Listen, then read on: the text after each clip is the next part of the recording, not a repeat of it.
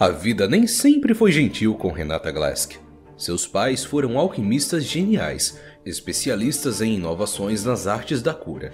Dedicados ao trabalho e à comunidade zaunita, distribuíam cuidados e curas a quem precisasse, independente de os pacientes terem ou não condições de pagar. Renata cresceu acostumada a ir dormir com fome, ressentida com a ideologia dos pais, porém incapaz de mudar as próprias circunstâncias.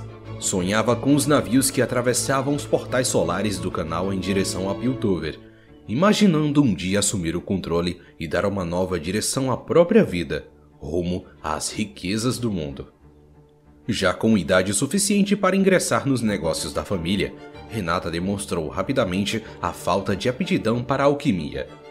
Tinha, contudo, ideias de como lucrar. O primeiro discurso de vendas de Renata convenceu seus pais de que eles não precisariam cobrar mais do que as pessoas poderiam pagar se começassem a atender os aunitas mais ricos.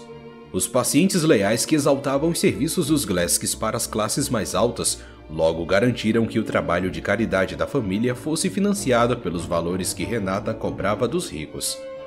Ainda assim, em vez de viverem no conforto, os Glesks gastaram dinheiro no desenvolvimento de uma fórmula Quintec altamente refinada e capaz de prolongar a vida dos pacientes mais enfermos.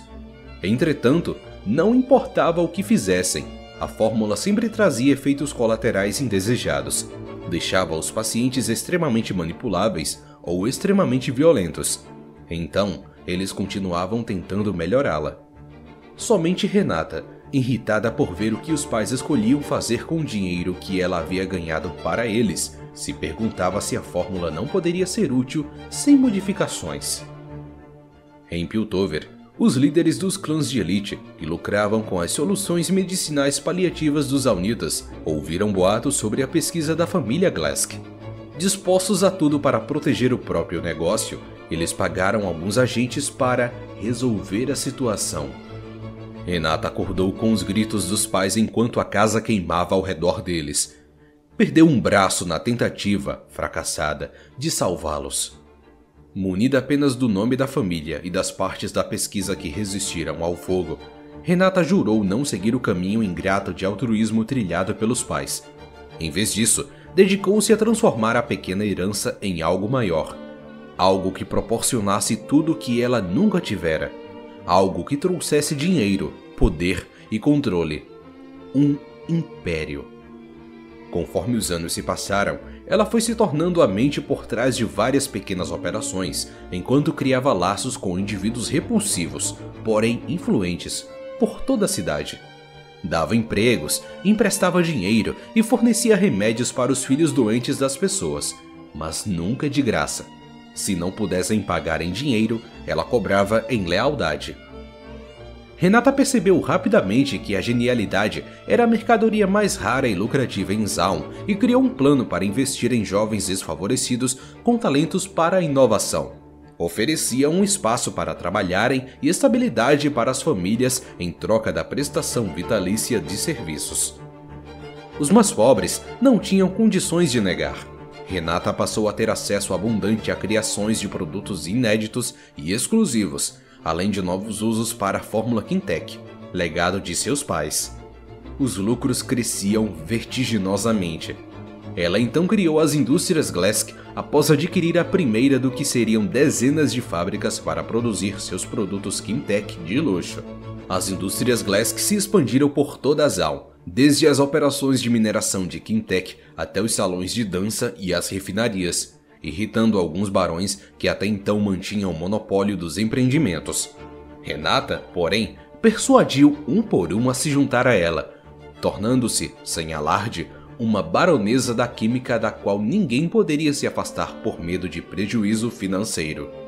Enquanto as indústrias Glask cresciam, Renata permanecia nas sombras, esperando o momento certo para dar o próximo passo. O momento chegou quando um acidente químico liberou gases venenosos pelas ruas de Zaun, levando a cidade ao pior estado visto em décadas. Em meio à fumaça nociva, as indústrias Glask passaram a oferecer respiradores básicos e filtros para toda a cidade, de graça. E, assim, toda a população passou a conhecer Renata Glask e sua benevolência. Renata ganhara a lealdade de Zaun. Notícias sobre sua generosidade se espalharam também por Piltover. Pela primeira vez, vendedores viram os produtos Quintec elegantes e ultra refinados de Renata com seriedade, e pouco depois encheram as prateleiras com eles. Então, todo piltovense que se prezasse passou a ter pelo menos um produto das indústrias Glask, e os mais ricos passaram a almejar um lugar ao lado de Renata nos bailes de gala e na casa de ópera. Mas o plano de Renata nunca fora ser uma baronesa da química em Zaun ou a queridinha corporativa de Piltover. Não. O que ela quer é tomar a fonte do poder financeiro de Piltover para si. Os portais solares com os quais tanto sonhava na infância. Pois aquela que controla os portais solares controla o fluxo de compra e venda.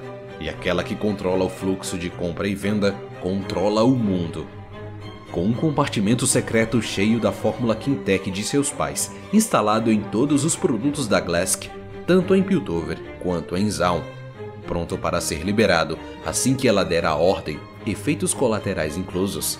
É só questão de tempo até que todos trabalhem para Renata Glask. Nada é de graça. Eu só peço a sua lealdade.